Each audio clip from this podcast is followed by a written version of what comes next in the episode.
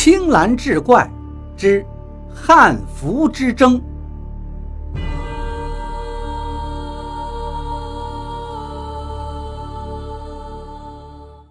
第二天早晨，宿舍里几个人醒来之后，却发现李先思的床位是空着的。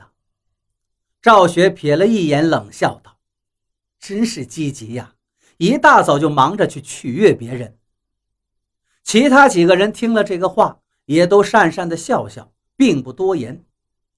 临了出门上课时，铃兰关门的时候又看了一眼李仙思的床位。心里头不知怎么的，有些突突的不安。一上午也不见李仙思来上课，他经常翘课，大家并不觉得奇怪。只有铃兰突然觉得心浮气躁，总是预感到要发生些什么事情。老师讲的内容，他一点也没听进去。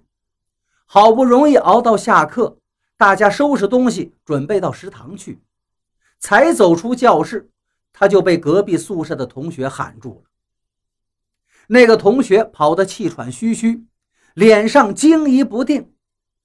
你快回宿舍看看吧，李先思出事了。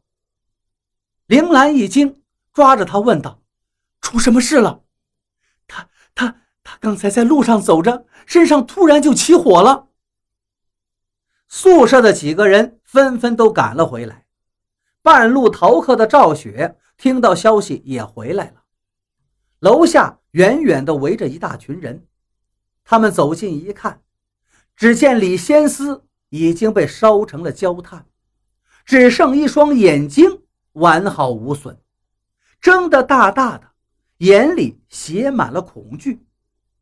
顾小瑶见状，捂着嘴跑到一边，蹲在地上就吐了起来。同宿舍的其他人也都惨白了脸。被警方请去做了笔录之后，他们才又回到宿舍。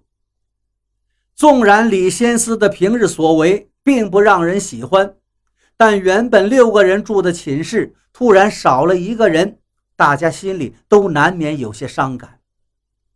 赵雪也是闷闷不乐，看到李先思不知何时放在床上的那件汉服时，他心里一动，走过去把它拿了起来。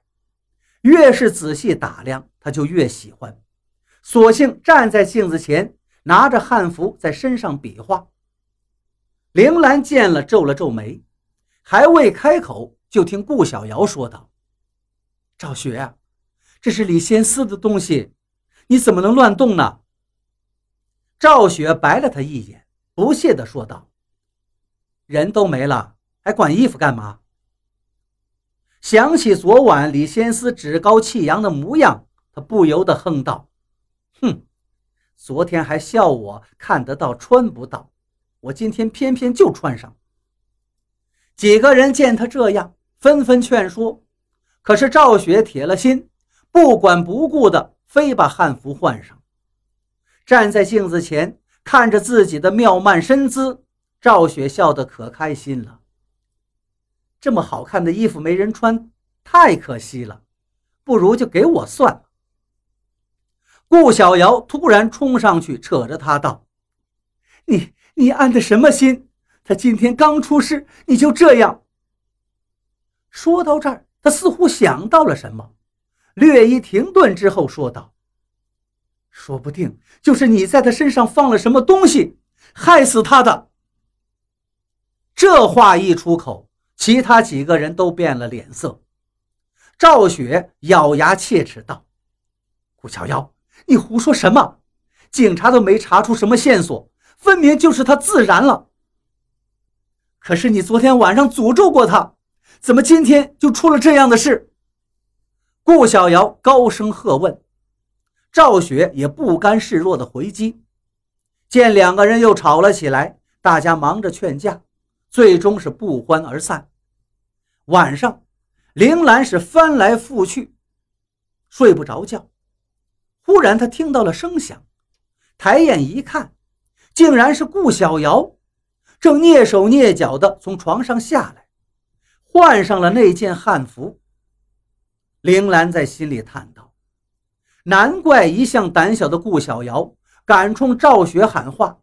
原来她也看上了那件衣服。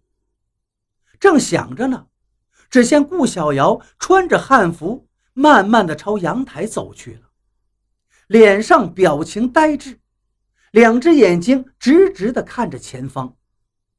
铃兰喊了他几声，他都没有反应，依旧机械的开阳台门。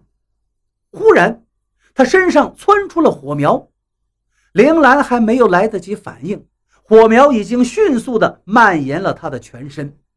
顷刻之间，顾小瑶已经被火苗完全包围，他发出了凄厉的惨叫，面部扭曲着，然后从栏杆上就翻了下去。铃兰尖叫一声，追到阳台去看时，顾小瑶。已是一句焦炭。